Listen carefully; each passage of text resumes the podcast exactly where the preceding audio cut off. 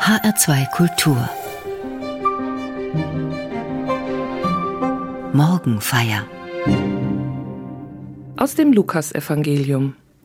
Es geschah aber in jenen Tagen, dass Kaiser Augustus den Befehl erließ, den ganzen Erdkreis in Steuerlisten einzutragen. Diese Aufzeichnung war die erste. Damals war Quirinius Statthalter von Syrien. Da ging jeder in seine Stadt, um sich eintragen zu lassen. So zog auch Josef von der Stadt Nazareth in Galiläa hinauf nach Judäa in die Stadt Davids, die Bethlehem heißt. Denn er war aus dem Haus und Geschlecht Davids. Er wollte sich eintragen lassen mit Maria, seiner Verlobten, die ein Kind erwartete. Es geschah, als sie dort waren, da erfüllten sich die Tage, dass sie gebären sollte, und sie gebar ihren Sohn, den Erstgeborenen. Sie wickelte ihn in Windeln und legte ihn in eine Krippe, weil in der Herberge kein Platz für sie war. In dieser Gegend lagerten Hirten auf freiem Feld und hielten Nachtwache bei ihrer Herde. Da trat ein Engel des Herrn zu ihnen, und die Herrlichkeit des Herrn umstrahlte sie, und sie fürchteten sich sehr. Der Engel sagte zu ihnen, Fürchtet euch nicht, denn siehe, ich verkünde euch eine große Freude, die dem ganzen Volk zuteil werden soll. Heute ist euch in der Stadt Davids der Retter geboren. Er ist der Christus, der Herr. Und das soll euch als Zeichen dienen. Ihr werdet ein Kind finden, das in Windeln gewickelt in einer Krippe liegt. Und plötzlich war bei dem Engel ein großes himmlisches Heer, das Gott lobte und sprach, Ehre sei Gott in der Höhe und Friede auf Erden den Menschen seines Wohlgefallens. Liebe Hörerinnen und Hörer, I carry your name to Bethlehem in the holy night. Ich trage deinen Namen in der heiligen Nacht nach Bethlehem. So heißt eine tolle und bewegende Aktion der Benediktinermönche der Domizio-Abtei in Jerusalem, die sie seit einigen Jahren durchführen. Nach der Mitternachtsmesse gehen sie zu Fuß von der Basilika in Jerusalem den etwa zehn Kilometer langen Weg nach Bethlehem, so wie damals die Hirten. Mit sich führen sie eine große Schriftrolle, beschrieben mit Namen von Menschen aus aller Welt. Sie nehmen mit diesen Namen sinnbildlich diese Menschen selbst mit auf ihren nächtlichen Pilgerweg. Auf diesem Weg sind sie in Gedanken und im Gebet bei allen, die auf ihrer Schriftrolle verzeichnet sind. The Name Campaign, die Namensaktion, findet Jahr für Jahr einen großen Zulauf. 108.190 Namen haben die Benediktiner im vergangenen Jahr nach Bethlehem in die Geburtskirche getragen und mit den Namen auf der Schriftrolle auch alle ihre Anliegen. Bethlehem, der Ort, an dem Gott Mensch wurde, ist auch der Ort der Hoffnung auf Heil und Frieden. Ich trage deinen Namen in der heiligen Nacht nach Bethlehem. Warum hat diese Aktion einen solch großen Zulauf? Vielleicht ist es die Sehnsucht, ganz nah an der Krippe zu sein, ganz nah bei dem Erlöser Jesus Christus. Erlösung, ein Wort, das in verschiedenen Kontexten gebraucht wird. Mir ist besonders ein Zusammenhang lebendig in Erinnerung geblieben. Es ist die berühmte Rede des damaligen Außenministers Hans-Dietrich Genscher in der Prager Botschaft. Es war im September 1989, kurz vor dem Fall der deutsch-deutschen Mauer. Tausende DDR-Flüchtlinge hatten auf dem Gelände der bundesdeutschen Botschaft tagelang ausgeharrt. Völlig überfüllt in unhaltbaren Zuständen haben sie gehofft und gebangt. Ihr Ziel war das Leben in Freiheit. Als Hans Dietrich Genscher auf den Balkon der Botschaft kam, waren die Nerven aller zum Zerreißen angespannt. Eilig wurden Scheinwerfer und Mikrofone aufgebaut. Genschers Worte waren Wir sind zu Ihnen gekommen, um Ihnen mitzuteilen, dass heute Ihre Ausreise Mehr konnte er nicht sagen. Ein unbändiger Aufschrei der Wartenden stoppte jedes weitere Wort. Das war genau der Moment, auf den sie gewartet hatten, den sie herbeigesehnt hatten. Sie jubelten, pfiffen und klatschten, lagen sich weinend in den Armen.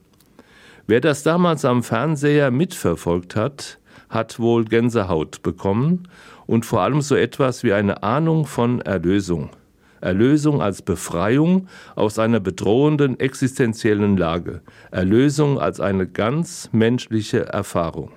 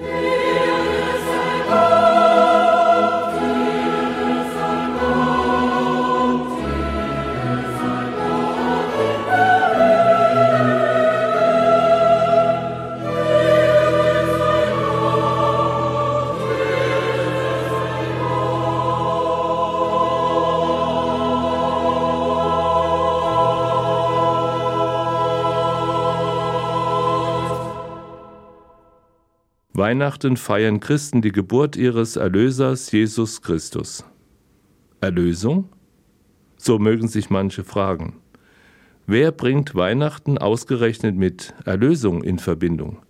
Oft genug ist es ein Fest des geschmückten Tannenbaums, der Geschenke, des Gänsebratens und vielleicht auch einer Darstellung der Krippe von Bethlehem. Aber was hat Weihnachten mit Erlösung zu tun? Heute ist euch in der Stadt Davids der Retter geboren. Er ist Christus, der Herr. Der neugeborene Christus ist der Retter, der Erlöser. Mit seiner Geburt beginnt die Erlösung, die ihren Höhepunkt im Tod am Kreuz und in der Auferstehung findet. Erlösung, das ist das zentrale Thema jedes Menschen, der in dem Bewusstsein lebt, dass sein Leben nicht im Hier und Jetzt endet. Die Frage stellt sich dann ganz automatisch, was kommt nach dem Hier und Jetzt? Und dann kommen die Gedanken auf, was oder wer da sein wird und was noch außerhalb der irdischen Wirklichkeit ist. Und diese Gedanken gehen dann über in die Erkenntnis, es braucht Erlösung, Unterstützung, weil der Mensch da alleine nicht weiterkommt. Von Erlösung spricht man auch in einem anderen Zusammenhang. Wenn jemand nach einem langen Leiden stirbt, dann ist er erlöst. Erlöst wovon? Das ist einfach zu beantworten. Von seiner schweren Krankheit, vom langen Leidensweg. Aber erlöst woraufhin? Christen glauben, dass im Tod das eigentliche Leben bei Gott erst beginnt, das ewige Leben. Es ist die Erlösung von der Sterblichkeit, der Erlösung zur Freiheit und zum Leben in Gott. Und diese sind der Menschheit geschenkt durch Christus, den Retter, den Erlöser. Seine Menschwerdung, die zu Weihnachten gefeiert wird, markiert den Anfang dieses Erlösungsgeschehens.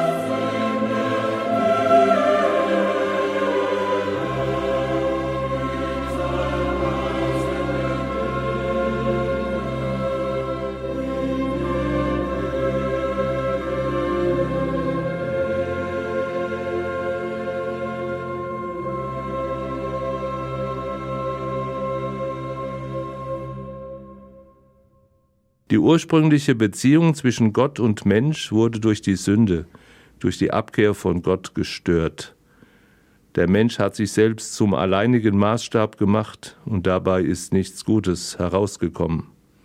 Bildlich ist das in der Heiligen Schrift vom Sündenfall durch Adam und Eva überliefert. Die Verstrickung in Schuld hat zerstörerische Kräfte wie Hass, Neid und Verletzung. Jesus Christus ist in die Welt gekommen, um alle Sünde stellvertretend auf sich zu nehmen, um eben diese Verstrickung in der Schuld zu lösen. Das ist geschehen durch seinen Tod am Kreuz. Christus hat aus Liebe zu den Menschen diese Beziehung zu Gott wiederhergestellt. Das mag für manche Ohren fremd klingen, es ist aber so. Theologisch gesprochen sind alle Menschen Sünder und erlösungsbedürftig. Diese Erlösung wird von Gott durch die Menschwerdung seines Sohnes Jesus Christus aus Liebe geschenkt. Das Leben Jesu von Nazareth beginnt in einem Stall und endet am Kreuz. Mit menschlichen Augen gesehen ist es eine Karriere nach unten. Deshalb ist bei vielen Krippendarstellungen ein Kreuz zu sehen. Krippe und Kreuz. Geburt, Tod und Auferstehung Jesu Christi bilden das eine große Geschehen der Erlösung. Jesus Christus nimmt den Menschen sozusagen an die Hand. Er zeigt den Weg zum Frieden mit ihm, mit Gott und den Menschen untereinander. Er erlöst von diesen Blockaden. So wird Weihnachten wirklich das Fest des Friedens. Und deshalb sprechen Christen von der Geburt des Erlösers. Genau davon erzählt das Evangelium, das Sie eingangs gehört haben. Und es gibt noch einen weiteren bedeutenden Satz darin. Er lautet, Fürchtet euch nicht. Fürchtet euch nicht, weil Gott da ist. Ein für allemal ist er angekommen. So möchte ich es interpretieren. Denn Christus hat das Tor zum Leben aufgestoßen. Der Schöpfung steht nicht Dunkelheit, Nacht und Untergang bevor, sondern Licht, Sonne und Erlösung. Deshalb darf die Angst kleiner und kleiner werden. Gott ist größer als alle Angst. Der bekannte Religionsphilosoph Eugen Bieser hat einmal sinngemäß gesagt, das Christentum ist die Religion der Angstüberwindung. Warum ist das so? Weil Christen durch die Erlösungstat Jesu Christi keine Angst mehr haben müssen, ins Nichts zu fallen. In jedem Menschen ist ein Raum, in dem Gott wohnt. Dort kann die Angst nicht hinkommen. Dort ist der Mensch frei von der bedrückenden und einengenden Angst.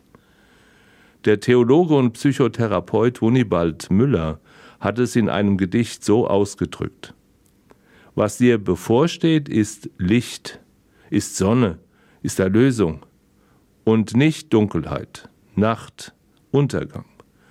Also gehe freudig auf das zu, was dir bevorsteht, ohne Zögern, aber auch ohne Hast, sondern Schritt für Schritt, jeden Tag neu. Fürchtet euch nicht. Dieser Satz zieht sich wie ein roter Faden durch die Heilige Schrift. Fürchtet euch nicht, weil Gott da ist, auf immer und ewig. Das gehört zur befreienden Botschaft der Weihnacht.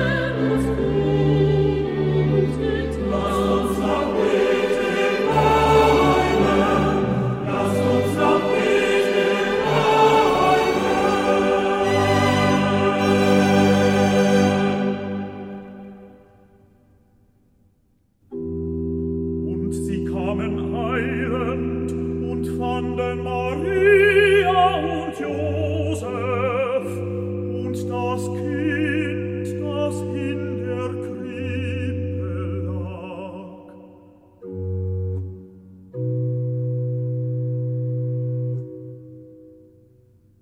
Ein weiteres Detail der Weihnachtsgeschichte rührt mich immer wieder an. Es ist die Tatsache, wie der ersehnte Messias, der Sohn Gottes, auf die Welt kommt. Ganz anders, als es der Erwartung auf seinen Rang, so möchte ich es einmal ausdrücken, entsprochen hat. Ohne Pauken und Trompeten, ohne Pomp und Prunk, ohne königliche Luxussuite. Gottes menschliches Leben beginnt in einem schäbigen Stall in einer Futterkrippe in Bethlehem. Damals ist Bethlehem ein unbedeutender Ort, bei weitem nicht so bekannt wie Jerusalem. Und die ersten, die den neugeborenen König sehen können, sind Hirten. Sie gehören zum sogenannten einfachen Volk mit einem geringen gesellschaftlichen Ansehen. Ausgerechnet ihnen verkündet der Engel die Geburt des Herrn. Die Hirten vertrauen sich der Botschaft unbekümmert an. Bis heute gilt gerade den Armen, Kleinen, Ausgegrenzten und Ausgestoßenen die Botschaft von der Geburt Jesu Christi. Die Hirten lassen die Botschaft nicht nur ins Ohr, sondern vor allem ins Herz. Sie tragen die Botschaft weiter. Eigentlich trägt die Botschaft sie. Weil sie sich von ihr getragen wissen, können sie zu dem neugeborenen Christus nach Bethlehem gehen dass die Weihnachtsbotschaft das Herz erreichen kann, dabei kann eine Begebenheit helfen. Genau kann ich mich nicht mehr erinnern, wo ich diese mitbekommen habe und weiß auch nicht mehr jedes Detail. Aber die Kernaussage hat es mir angetan und die ging sinngemäß so. In einer Kirche wurde die Weihnachtskrippe aufgebaut mit allen Figuren, Josef, Maria, die Hirten und Engel. Die Krippe stand zwischen Josef und Maria. Das neugeborene Jesuskind war nicht zu sehen. Die Besucherinnen und Besucher waren eingeladen, nach vorne zu treten und in die Krippe zu schauen. Statt eines Jesuskindes lag auf dem Stroh ein Spiegel, und jeder, der in die Krippe schaute, hat sich selbst gesehen. Es ist bestimmt ein Überraschungseffekt gewesen, in das eigene Gesicht zu blicken. Die tiefere Aussage dieser ungewöhnlichen Weihnachtsaktion war die Botschaft, dass mit dem Kind Jesus in der Krippe das Gesicht eines jeden Menschen zu sehen ist. Für jeden Menschen ist es gekommen, denn jeder Mensch ist Abbild Gottes. Es gibt kein mehr oder weniger, keine First Class und Economy. Gott ist der Schöpfer aller und allen gilt seine Liebe und sein Erlösungsgeschehen. So ist es heute in den Gottesdiensten der katholischen Kirchen in der Lesung aus dem neutestamentlichen Titusbrief zu hören. Die Gnade Gottes ist erschienen, um alle Menschen zu retten. Ich wünsche Ihnen und Ihren Lieben ein gesegnetes Weihnachtsfest.